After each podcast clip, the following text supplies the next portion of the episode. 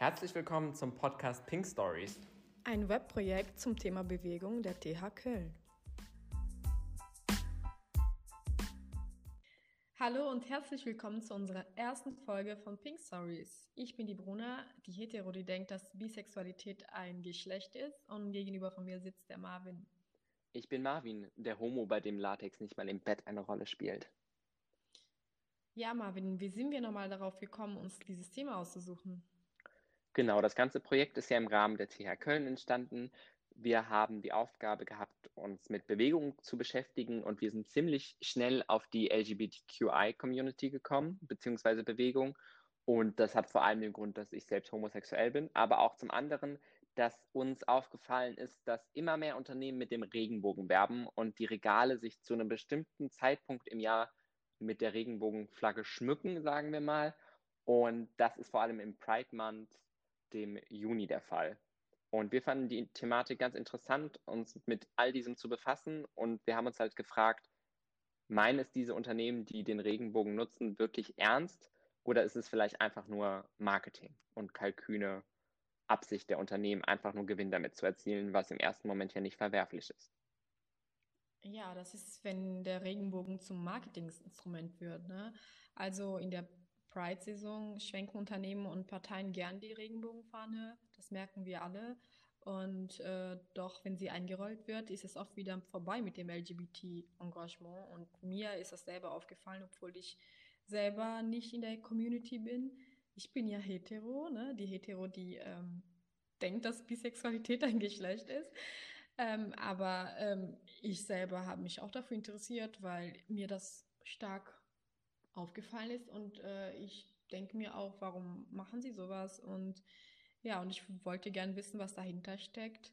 Deshalb haben wir auch äh, verschiedene Expertenunternehmen befragt, die wir in der nächsten Folge vorstellen werden. Und ja, ich freue mich darauf, euch das zu zeigen, was wir so erfahren haben.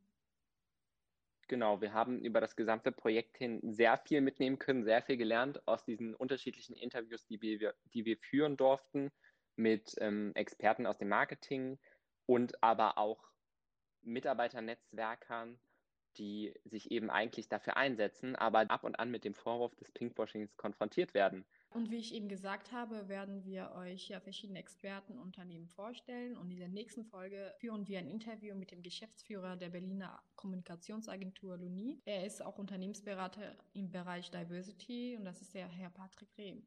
Genau, das Thema Diversity und Diversity Management ist halt mittlerweile sehr populär, nicht nur aus dem Grund, um Netzwerk auszubauen und Mitarbeiter zu gewinnen, sondern auch einfach, weil es nach außen hin ein schönes Bild des Unternehmens darstellt. Im Hauptthema des Ganzen beschäftigen wir uns aber mit der Thematik Pinkwashing.